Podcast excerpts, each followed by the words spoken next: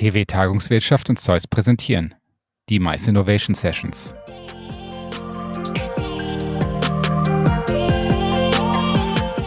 Hallo und herzlich willkommen zur vorletzten Folge der dritten Staffel der Mice Innovation Sessions. Wir sind schon ganz aufgeregt und auch schon fast ein bisschen traurig. Mein Name ist Torben Grosser und mit mir im Studio ist, wie seit dieser Staffel jedes Mal, Tachchen, Yannick Pecker hier. Ähm, Torben, ich sehe dich in deiner gewohnten Umgebung.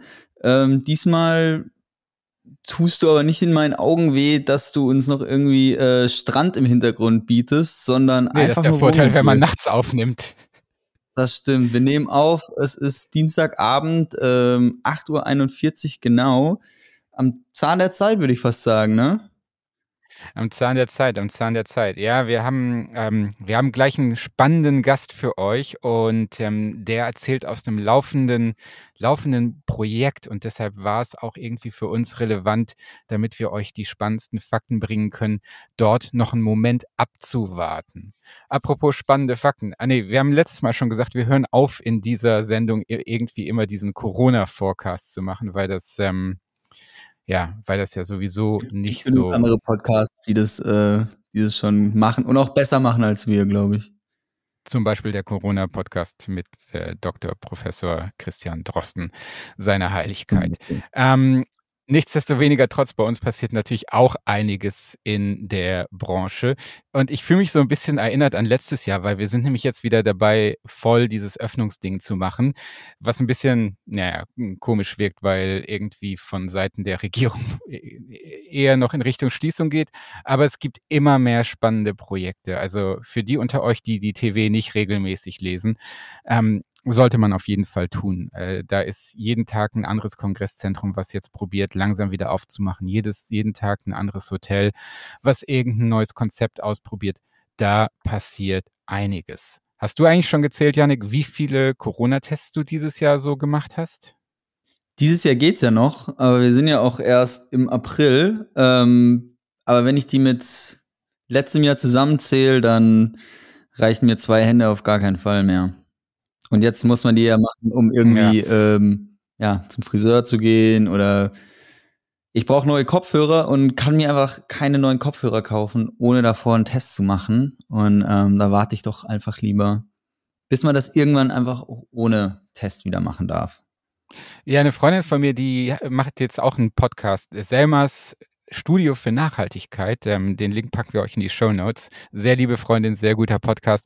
Und die ist gerade auch dabei, Mikrofone auszuprobieren. Und das ist noch schwieriger, weil man die ja anspuckt, wenn man die im Laden ausprobiert. Alles keine Freude. Aber wem erzählen wir das? Unsere Zuhörer sind ja vertraut mit AV-Technik und wissen ja, in was für einem Chaos wir stecken. Ähm, apropos Chaos, ich würde sagen, weiß nicht, hast du noch was? Sonst fangen wir gleich an, oder Janik? Ach komm, fangen wir direkt an, oder? Genau.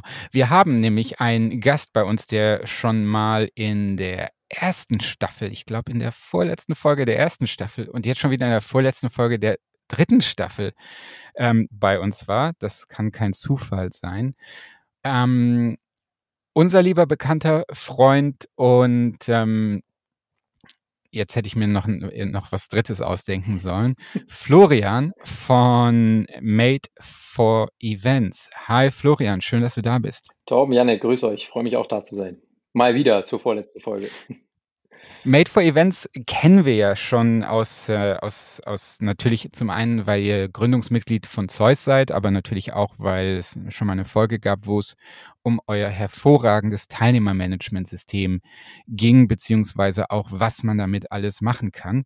Ähm, kurze Frage und du kannst die Frage auch überspringen. Äh, wie ist denn gerade so der Markt für Teilnehmermanagementsysteme?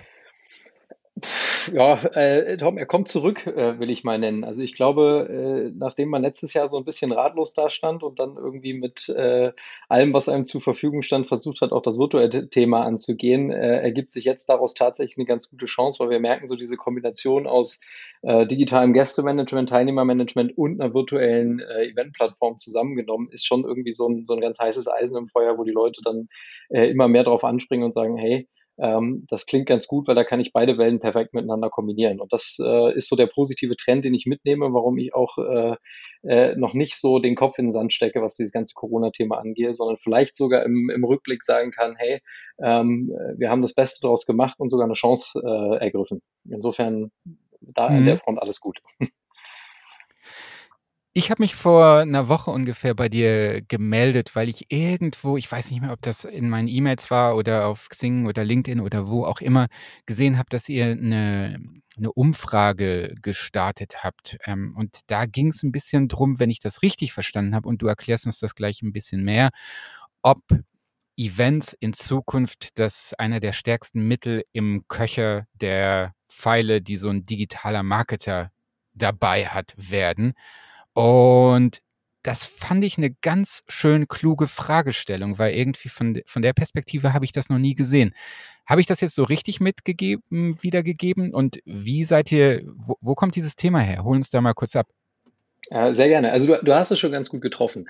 Ähm, also grundsätzlich glaube ich, ist so diese Veränderung, die wir, die wir im letzten Jahr durchgemacht haben, eine der massivsten, die ich je gesehen habe in dem Markt. Ähm, so schnell wie, wie, wie dort Digitalisierung und Aufholarbeit betrieben wurde, gezwungenermaßen, ist, ist glaube ich, wirklich Rekordzeit. Und ähm, wir haben ja schon immer, ähm, Tom, du weißt es, wir, wir sind schon, schon lange in dem Bereich irgendwie unterwegs und haben an Events geglaubt. Und ähm, ich persönlich habe so die Theorie dann am Anfang, äh, beziehungsweise Mitte letzten Jahres mal aufgestellt und gesagt, okay, wenn das so weitergeht, dann, dann haben wir irgendwann den digitalen Kanal Events, digitalen Marketing-Kanal Events. Ähm, und das war dann so ein bisschen weit aus dem Fenster gelehnt. Ich habe auch viel Gegenwind bekommen, weil die Leute irgendwie gesagt haben, ja, wir haben aber eigentlich keinen Bock, jetzt nur virtuell zu machen. Wir wollen ja irgendwie in Zukunft wieder zurück äh, in den persönlichen Ja, nee, Kontakt. und das geht ja auch gegen alles, was man als Eventler irgendwie, äh, wofür man die letzten Jahrzehnte einfach gelebt hat. Das ist ja, äh, das ist schon irgendwie von der Denkweise ja ein Paradigmenwechsel. Äh, absolut, absolut. Und ähm, wie man weiß, äh, so ein Paradigmenwechsel bringt ja auch immer viele, viele Chancen mit sich. Und ähm, ich persönlich, ich bin auch einer davon, der sagt, äh, ja, äh, wie sagt man so, Zoom-Fatigue, Müdigkeit, äh, Videocalls kann ich alles auch nicht mehr leiden. Und ich bin froh, wenn ich mal wieder auf ein normales Event gehen kann. Nichtsdestotrotz haben mhm. wir, glaube ich, auch gelernt, dass dieses virtuelle Thema unfassbar viele Vorteile bringt. Und ähm, gerade äh, so aus der Perspektive des Marketers, ja, ähm, der ja nun in den letzten Jahren massiv gelernt hat, äh, dass sein Erfolg äh, am, am, am zum, am Zugang der, zu Informationen, an Daten hängt vor allen Dingen, ähm, die, wo, wir, wo wir einfach eine, auch eine ganz starke Transformation gesehen haben, ne, von, von E-Mail-Marketing über Social-Media-Marketing und so weiter und so weiter. Da war Events immer so ein bisschen hinten dran, weil der Zugang zu Daten nicht so richtig da war. Ja, also so aus dem analogen Event ja. so wirklich viele Daten rauszuziehen, ist einfach unfassbar schwierig. Und durch diese Digitalisierung, die wir jetzt äh, erleben und äh, auch immer noch aktiv leben und auch ausbauen, ähm, ergibt sich da einfach ein ganz neuer, ganz neuer Weg, ganz neue Möglichkeiten. Und ähm, für mich als, als äh, derjenige, der immer äh, Events so, so, so feiert, einfach deshalb, weil sie diesen ganz persönlichen Touch haben, diese, diese Möglichkeit, äh, sehr schnell in eine ganz persönliche Basis zu bauen mit deiner Zielgruppe, wie auch immer die für das Event aussieht. Ähm, wenn ich mir vorstelle, dass ich das zukünftig, diesen persönlichen äh, Charakter eines Events mit den Möglichkeiten äh, aus, aus den anderen klassischen digitalen Marketingkanälen, nämlich Zugang zu Daten, Möglichkeiten zur Automatisierung, Möglichkeiten zu wirklich ähm, ganz, ganz tief einsteigen und, und, und äh, das Ganze miteinander kombinieren, dann komme ich zu keinem anderen Schluss, als dass das ähm, einfach eine super äh, effektive und äh, ja, ganz, ganz starke Waffe im Köcher, wie du so schön gesagt hast, ganz starker Fall im Köcher sein kann für Marketer, die eben sehr gezieltes Marketing betreiben wollen. Und so haben wir uns gedacht, das ist jetzt eine schöne Theorie, die Flo da aufgestellt hat. Und wir müssen mal eine Umfrage machen und die wahren Experten fragen, ähm, wie die das so einschätzen, um zu gucken, ob wir damit richtig liegen. Ich bin ja ein Freund von kurzen und klaren Antworten und ähm, wir hatten im Vorgespräch bereits besprochen, dass ja ihr auch mittlerweile tatsächlich mehrere hundert Antworten da habt. Das heißt, ich glaube, ihr habt da auch einen sehr wertvollen Datenschatz. Ähm, Probier mal mit Ja oder Nein diese Frage zu beantworten. Werden digitale Events denn die stärkste Waffe von Marketern? Ja. Okay, cool. Yannick, Abspann, das war die vorletzte Folge der dritten Staffel. Nee, ähm, Okay, das ist natürlich, das ist natürlich eine starke Ansage. Da möchte ich nochmal ähm, genauer reinhaken. Ähm, Marketer haben ja eine riesige Palette an Werkzeugen. Also angefangen von den ganzen klassischen Sachen, ähm, natürlich ganz, ganz, ganz am Anfang gedacht, irgendwie mit dem ganzen Branding, der, Markt, der Marktauftritt und so weiter. Die ganzen Elemente, die du im Marketing hast, ähm, über die du deine Rezeption verändern kannst. Und jetzt natürlich auch seit äh, vielen Jahren jetzt auch die ganzen digitalen Möglichkeiten mit der Performance Marketing, Pay-per-Click-Werbung irgendwie auf Facebook und Instagram und Xing und hast du nicht noch alle gesehen. Warum Events? Ja, das ist so ein bisschen das, was wir auch versuchen rauszufinden mit der Umfrage. Ähm, und äh, auch wenn sie noch nicht abgeschlossen ist, kristallisiert sich da schon so ein, so ein gewisses Bild raus. Also zum einen ist es ähm, das Thema, dass so die, die Mittel, die in den letzten Jahren sehr erfolgreich waren, ähm, so ein bisschen eine abnehmende Erfolgskurve haben, weil die Leute zum einen getrieben aus dem ganzen Data Privacy-Thema, Datenschutzthema, ähm, es immer schwieriger wird, äh, äh, tatsächlich die Leute zu erreichen, ja, ähm, sich bemerkbar machen in der Inbox mit einer, mit einer äh, klassischen E-Mail wird eine immer größere Herausforderung. Die Öffnungsraten gehen zurück. Äh, man erreicht die Leute einfach nicht mehr so gut. Ähm, und auf der anderen Seite ist es sowieso schon, ich weiß nicht, ob ihr das auch beobachtet habt, so dass ähm, das Thema Events, und das muss man ja nicht immer ganz groß denken. Also wenn man sagt, okay, ähm, die Leute fangen an, Webinare ein zu bestimmten Themen zu machen, die Leute fangen fangen an, ähm, äh, Content immer mehr auch in einem Live-Format zur Verfügung zu stellen online, ähm, gab es da ja auch vor Corona eigentlich schon den Push und jetzt gibt es den noch viel mehr. Und ähm, das sehen die Leute und das ist auch die Antwort, die wir kriegen, dass sie sagen eben, und das ist das, was ich, was, was ja meine Theorie auch am Anfang äh, Gott sei Dank bestätigt hat, es ist diese Kombination aus, ähm, wenn ich weiß, was die Leute konsumieren, wann sie es konsumieren und wie sie es konsumieren wollen und das kombinieren kann mit einem Angebot, wo ich quasi live mit ihnen in Interaktion treten kann, ja, dann ist so ein bisschen the sky is the limit angesagt, weil dann kann ich anfangen, wirklich sehr, sehr genau mein Angebot auf die Zielgruppe zuzuschneiden und kriege ein direktes Feedback. Ja, bei einem guten Event ist dieser, dieses Engagement ja das, das wichtigste Thema. Wenn ich das gut spiele, dann habe ich ein direktes, direktes Feedback und kann, ähm, wenn man das jetzt mal im, im, im Marketing-Funnel denkt, ähm, die Leute viel, viel schneller von A nach B äh, äh, bringen, ähm, als ich das durch klassische äh, Campaigns, äh, Nurturing, Cadences, wie auch immer die Begriffe dann, dann sind, halt hinbekommen kann. Ähm, und das, das schätzen alle als, als das ein, was sie in Zukunft viel, viel mehr betreiben wollen und dann auch ähm, deutlichen Effekt eben in ihrem gesamten ähm, Marketingerfolg dann sehen. Das ist was ganz Spannendes, was du erzählst, weil das ist, glaube ich, ein, ein zweiter Paradigmenwechsel, der bei der ganzen Sache passiert. Ähm, wir kommen äh, historisch gesehen ja aus einer Ecke in, in Events, gerade im Bereich Business-Events, wo von vornherein ein Programm festgeschrieben wird und wo gesagt wird, das ist das, was wir machen wollen und wir machen das jetzt. Wir haben in der zweiten Staffel der Mice Innovations Sessions unter anderem mit Gerrit Jessen gesprochen, der ein großer Verfechter von Meeting Design ist. Ähm, das heißt, dass man sich einfach viel, viel mehr Zeit nimmt, um zu überlegen, was man reinmacht in so eine Veranstaltung, wie man das macht. Was du jetzt erzählst, ist ja quasi noch mal ein bisschen was anderes. Das ist so ein bisschen dieser Netflix-Approach, so wie Netflix ähm, den, den, den Film- und Serienmarkt ähm, ähm, revolutioniert hat. Die haben nicht irgendwelche schlauen Köpfe dahingestellt und gesagt, ähm, das und das sind die Serien, die wir brauchen, sondern die haben halt in ihren Daten rumgeforscht und wussten, ja, wir brauchen eine Serie über US-Politik mit ähm, jetzt ist mir der Name entfallen, mit Kevin Spacey und haben das dann gemacht. Das heißt, dass ähm, das Design nicht irgendwie von einem, von einem Produzenten, einem Drehbuchautor oder sowas übernommen wurde, sondern Daten genutzt wurden, um Events zu machen. Ist das das, was du so ein bisschen beschreibst? Äh, ja, also ähm, ich glaube, ähm, es ist so ein bisschen, dieser Begriff Data-Driven ist ja in der Marketingwelt äh, schon sehr etabliert und der greift auch auf Events zu.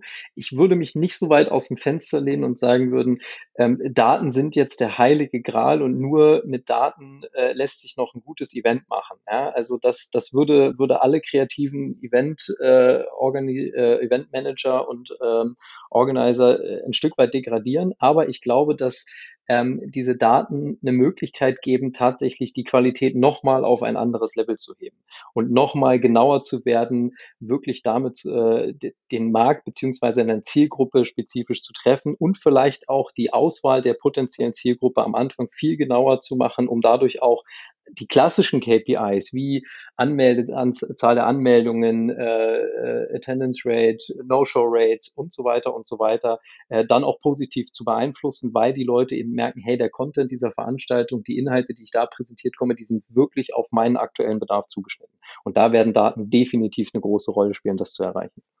Hm. Das ist relativ spannend, aber was ich mich da frage, ist, ähm, und vielleicht sind da digitale Events auch ein bisschen die Antwort drauf. Ähm, wenn wenn man Sachen für jeden quasi customized, also wirklich diese, diese, ähm, dieses ultimative Bereitstellen von genau den Sachen, die jeder Einzelne will, das Individualisieren, dann wird das ja wahrscheinlich ein riesengroßer Aufwand, das zu organisieren. Also ich kann ja nicht ein Event machen mit 100 Leuten und da 20 verschiedene Sessions für fünf kleine Gruppen machen. Nee, das glaube ich nicht. Ähm, äh, also werden wir sehen, ob nicht so ein Format in Zukunft auch funktioniert. Ähm, was ich eher glaube, ist, dass, ähm, dass der Gesamtaufwand in der Organisation einer Veranstaltung durch neue Technologien, durch eben Möglichkeiten, an, an denen wir auch tagtäglich arbeiten, reduziert wird, sodass ich nicht ähm, äh, dass die, die Frequenz in der die Häufigkeit, in der ich Events machen kann, zunehmen kann. Das heißt, ich kann dann mehr Events machen, vielleicht mehr kleinere Veranstaltungen, ähm, muss nicht mehr versuchen, mit einer großen Veranstaltung alles zu erschlagen, sondern äh, kann mit, äh, kann meine, meine Aufwände so weit reduzieren, dass ich in der Lage bin, halt zwei oder drei Events zu machen, wo ich früher in der Lage war, nur eine Veranstaltung zu machen. Und dann eben zielgruppenspezifischer zu arbeiten. Ähm, ja, das ist, das ist, glaube ich, der, der Weg, den wir sehen werden. Wobei auch das, ähm, muss ich dir ganz ehrlicherweise äh, sagen, Torben, steht für mich auch noch so ein bisschen in den Sternen, weil ähm, auch da sind wir so ein bisschen am Anfang des Transformationsprozesses. Ja, ähm, ich glaube nämlich auch, ich bin auch einer der, der. Ja, ich frage mich auch gerade, wie, ich, ich frage mich auch gerade, Entschuldigung, dass ich dich da unterbrochen habe, ich frage mich auch gerade, wie Eventplaner darauf reagieren. Also ändert das nicht komplett auch das Berufsbild des Veranstaltungsplaners? Ich glaube schon. Also das, das ist auch eine Frage, die wir tatsächlich in der Umfrage stellen. Ja, ähm, verändert sich das Berufsbild? Wir fragen komplett, ähm, wir fragen in die Richtung, muss sich das Skillset verändern? Und das ist äh, das Beantworten äh, aktuell na, 78 Prozent äh, der Teilnehmer mit ähm, Ja, definitiv.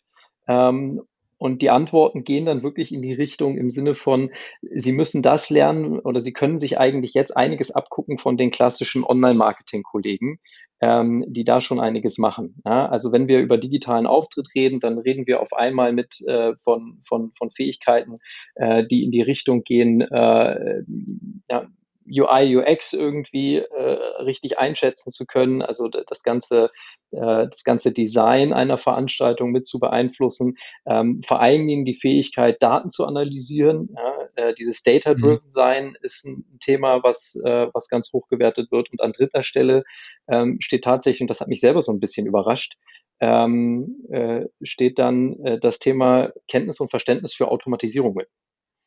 Und das war für mich ein ganz großes Signal, weil das ist so gerade das, was so erst, erst kürzlich auch in den, in den, in den, in den klassischen äh, Kanälen irgendwie groß geworden ist. Und jetzt wird auf einmal von, von, von, von Eventveranstaltern beziehungsweise von den, von den klassischen Eventmanagern verlangt, ähm, sich technologisch so weit da schon reinzufuchsen, dass sie anfangen können, Prozesse zu automatisieren. Mhm.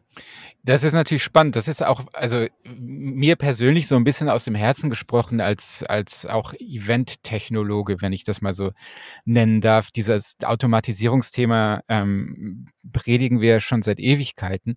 Was du gerade erzählst, erinnert mich auch so ein bisschen, ich muss noch mal dran denken an die, ich glaube, erste Folge aus dieser Staffel. Da hatten wir jemanden von OMR, Online Marketing Rockstars, äh, wo man ja auch wirklich an deren Veranstaltungen merkt, wie so eine Veranstaltung aussieht, wenn die nicht von Veranstaltungsplanern, sondern von von ähm, Marketern, digitalen Marketern gedacht wird und dass das eigentlich auch eine ganz, ganz hohe Qualität mit sich bringt. Ähm, heißt das denn aber, dass dieser klassische Beruf des Eventplaners, äh, also ist das was, wogegen man sich noch wehren kann? Oder ähm, ist das was, was einfach so kommen wird? Kann, habt ihr da irgendwas in euren Daten gesehen? Also Ziel, Zielgruppe, die wir befragt haben, sind die, ähm, äh, waren jetzt, äh, wir haben sie Marketing-Entscheider, Budgetverantwortliche genannt. Ja? Ähm, und die mhm. sagen mhm. ganz klar, dass sie, dass sie äh, aktuell und auch in Zukunft auf der Suche nach einem neuen Skillset sind. Ähm, das wird jetzt nicht das klassische Skillset komplett ablösen, weil am Ende reden wir immer noch über eine Veranstaltung und wir reden ja auch nicht in Zukunft nur noch über Online-Events. Also ich glaube, das ist auch nochmal wichtig, in den Fokus zu rücken. Ich persönlich vertrete ja die ja. Meinung, ähm, wir werden nicht jetzt virtuell zu Hybrid erleben, wir werden virtuell back to normal erleben, ja, und nämlich das, das gewünschte Normal Live-Events. Und dann, wenn wir alle so ein bisschen den Durst gestillt haben, wird dann die Überlegung kommen und sagen, okay, wie können wir jetzt die Vorteile beider Welten bestmöglich miteinander kombinieren? Also ich glaube schon, dass wir erstmal so einen starken Rückgang der virtuellen Komponente sehen werden, ähm, außer von den ganz Großen, die das sowieso schon äh, äh, machen, aber in den kleineren Veranstaltungssegmenten so sowieso. Und erst dann, wenn dann so ein bisschen der Hunger gestillt ist, wird der Gedanke kommen, zurück zu, okay, wie können wir jetzt hybride Veranstaltungen Veranstaltungen tatsächlich machen und das Beste aus beiden Welten kombinieren. Und ab dem Zeitpunkt, ähm, und da das sehe ich jetzt, wenn es, wenn, wenn ich jetzt sehe, dass es bei, bei KPMG, habe ich letztens auf, auf äh, LinkedIn äh, gesehen, äh, gibt es inzwischen Head of Virtual Events ähm, und so weiter. Da werden spezielle Positionen schon geschaffen. Und meiner Meinung nach wird sich das Skillset auch daran entwickeln müssen. Da kommt man als, sagen wir mal, zukünftiger Eventplaner, glaube ich, nicht drum rum. Ja, sonst äh, hat man in, in, mittlerer Zukunft, glaube ich, deutliche Schwierigkeiten. Das klingt auf jeden Fall nach einer Herausforderung, aber das ist auch, glaube ich, was, was äh, vielen Veranstaltungsplanern sowieso schon so ein bisschen, so ein bisschen vorschwammt. Also, dass man äh, Veranstaltungen ja mittlerweile digital schon bewirbt und so ist ja total normal. Aber auch, dass das eben in alle Bereiche der Veranstaltungsplanung übergeht, kann ich mir vorstellen, dass das kommt. Florian, was macht ihr mit den Resultaten von dieser Umfrage? Also die läuft ja jetzt noch. Ähm, darf, kann man das dann irgendwann mal sehen äh, für unsere Zuhörer? Wir, also ja, ähm, wir werden sicherlich irgendwann mal einen Report draus basteln. Ähm, äh, äh, das ist so, das ist so, das war nicht das oberste Ziel. Das oberste Ziel war tatsächlich für uns als Company auch mal rauszufinden, okay, wie sehen eigentlich unsere potenziellen Kunden in der Zukunft den Markt, wie schätzen sie ihn ein? Ähm, aber die Antworten sind, glaube ich, so spannend, dass ich mir sehr gut vorstellen kann, dass es da irgendwann mal einen, einen wie auch immer betitelten Report zu geben wird, den wir dann auch veröffentlichen werden. Gibt es irgendwas in den Daten, was du jetzt schon gesehen hast, wo du sagst, das hat mich echt überrascht, das damit habe ich nicht gerechnet? Ähm, also äh, tatsächlich das Thema, dass jetzt schon so viele äh, im, in dem Bereich dieses Automation-Thema schon so ganz nach vorne schreiben, hat mich, hat mich äh, äh überrascht. Also weil, mhm. weil ich dachte, da kommt jetzt erstmal so generell technisches Verständnis irgendwie aufbauen für die ganzen neuen Tools, die es so gibt, aber da, da, sind sie schon deutlich konkreter. Ähm, mhm. Und was mich ähm, nicht überrascht, aber trotzdem auch nochmal so ein bisschen ein Problembewusstsein auch bei mir hervorgerufen hat, ist, dass ganz viele ähm, die, die Möglichkeit, ihre Eventdaten sinnvoll auszuwerten, mit auf einer Skala von eins bis äh, sehr schlecht bis fünf sehr gut irgendwo mit einer zwei bewerten. Das heißt also, die Möglichkeit letztendlich äh, Zugriff auf diese Daten zu gelangen, ja, da sehen viele noch ganz, ganz große Schwierigkeiten, weil es ist schön, dass wir die so in den, in den siebten Himmel loben und sagen, hey, Daten werden, werden Grundlage des Erfolgs werden. Wenn ich aber keinen richtigen Zugriff drauf habe ähm, und es mir unheimlich schwer gemacht wird, die auszuwerten, ähm, dann stehe ich natürlich vor einem Problem. Und das äh, war sicherlich was, was mich in der Härte schon noch überrascht hat, dass das noch so ähm, wirklich bei, bei, bei, bei über 80 Prozent der Antworten ähm, unter Mittelwert ist. Das ist cool. Das klingt spannend. Ich freue mich auf jeden Fall drauf, wenn ihr mal deinen Report rauf, rausbringt. Florian Kühne von Made for Events, vielen Dank für äh, deine Zeit, dass du, ähm, ihr könnt das ja alle nicht sehen, die das in ihrem Podcast hören. Florian sitzt im Kinderzimmer von seinem Sohn und ähm, naja, Homeoffice sind halt auch spannende Zeiten. Vielen Dank, dass du da warst, Florian. Jungs, äh, Tom, Janik, ich danke euch. Äh, ist wie immer eine Freude gewesen. Äh, danke auch für, für die vielen tollen Themen, ähm, die, ihr, die ihr da ständig produziert. Das äh, ist echt äh, ein echter Mehrwert und ich hoffe, wir erreichen damit ganz, ganz viele interessante Zuhörer. Euch besten Dank. Vielen Dank. Und jetzt ein bisschen Werbung. Werbung. Eventmanagement ist doch schon kompliziert genug. Findet ihr doch auch. Genau darum macht es euch Xing Events bei der Eventerstellung jetzt noch einfacher. Ob Networking-Event, Firmenfeier oder Fachtagung und auch, das ist ja jetzt wichtig, ob online, offline oder hybrid, ob kostenpflichtig oder kostenlos, im Xing Event Manager werdet ihr jetzt in fünf einfachen Schritten bis zur fertigen Eventseite geführt. Dabei sagt Xing euch genau, welche Infos sie von euch brauchen und welche Funktionen für euer Eventformat wirklich sinnvoll sind. Die übernehmen quasi das Denken für euch. Individualisierung ist dabei ein großer Pluspunkt. Ihr könnt eure Eventseite beispielsweise in eurem Corporate Design erstellen und eigene Ticketkategorien und Formularfelder anlegen. Nach wenigen Klicks ist euer Event inklusive Anmeldung für eure Gäste online. Probiert das Ganze einfach mal aus. Dafür geht ihr auf xing-events.com und gleich oben rechts auf Anmelden. Werbung Ende. So, da sind wir wieder. Yannick, hast du irgendwas zu Hause bei dir automatisiert oder so? Oh, Tom, ähm, das ist eine gute Frage. Äh, ich würde die Frage fast mal lieber an dich zurückgeben, weil du in deinem kleinen Zuhause ja eigentlich schon irgendwas ähm, automatisiert haben musst. Ich meine, du lebst auf wie viel Quadratmetern momentan? Ja, zehn, wenn es hochkommt. Na eben. Das wäre doch viel interessanter für unsere Zuhörer zu hören, was du so automatisiert hast.